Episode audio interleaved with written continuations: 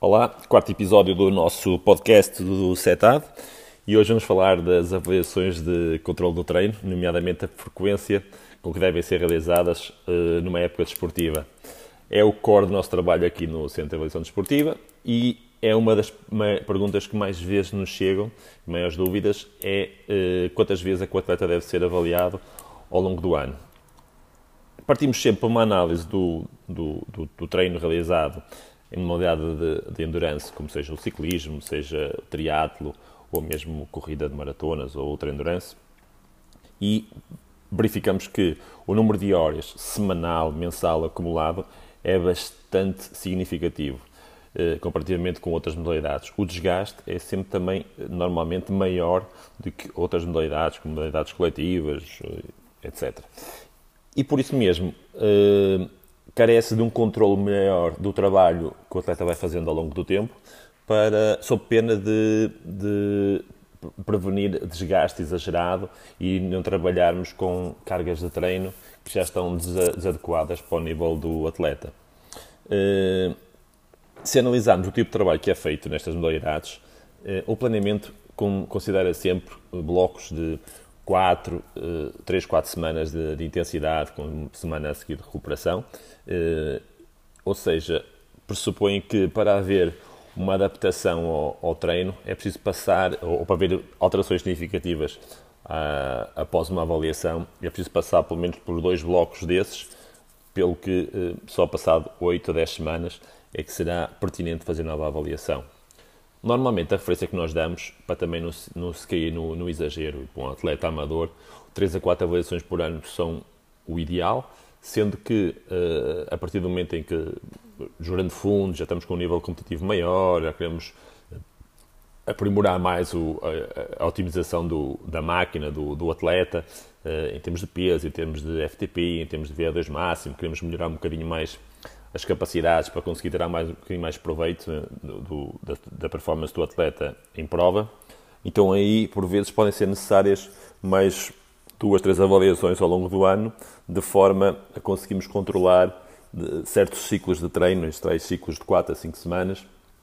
onde poderemos desenvolver eh, características muito específicas que são necessárias otimizar naquela fase da época, porque, por exemplo, podemos controlar um atleta que tem uma prova muito importante em julho, o atleta controlado em maio, e verificamos que há ali aspectos, seja do VO2 máximo, seja do FTP, que ainda precisam de ser trabalhados para o atleta conseguir a performance que nós ambicionávamos e o atleta também para a prova. Então aí podemos fazer um ciclo de trabalho mais específico para, para essa capacidade, para essa vertente, também fisiológica, e depois voltar a reavaliar, a verificar se, o quanto é que conseguimos aumentar, quanto conseguimos evoluir nesse parâmetro, e então procurar eh, ainda fazer alguma afinação antes da, da prova. Em relação a,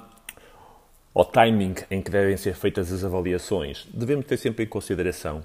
que após um ciclo de carga, de, onde a carga vai crescendo semana a semana, durante 3, 4 semanas, há um desgaste acumulado do atleta, pelo que a escolha do, da altura ideal para a avaliação deverá ser em consonância com o treinador, de forma a encaixá-la num período onde haja já uma adaptação, uma recuperação do atleta uh, após as cargas a que foi submetido e que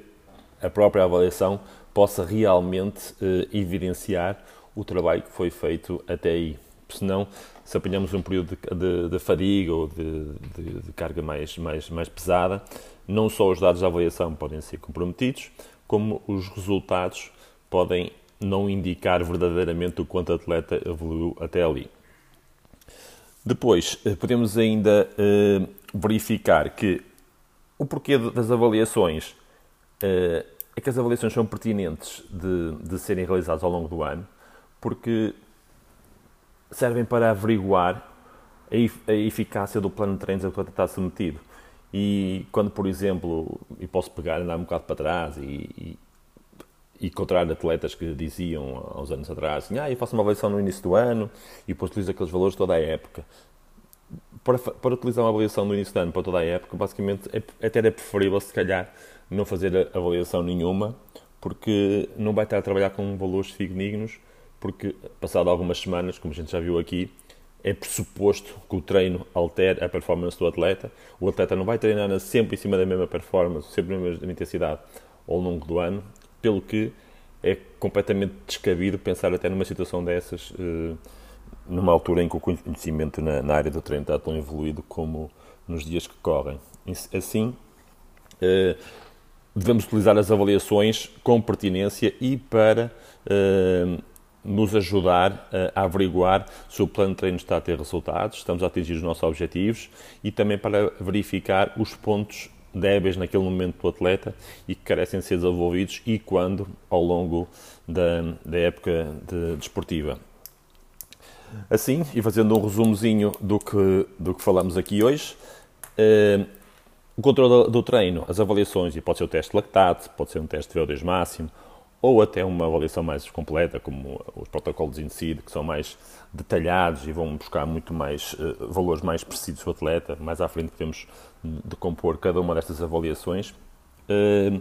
devem ser realizadas com uma frequência de 3 a 4 vezes por ano, sensivelmente 3 em 3 meses, com o intuito de verificar quanto é que o atleta evoluiu até esse período como são as modalidades de resistência, precisamos dar algum espaço entre avaliações para que os treinos surtam realmente efeito e para que, a partir desses resultados, possamos perspectivar novos objetivos e então perspectivar uma evolução do atleta a curto e médio prazo a cada avaliações.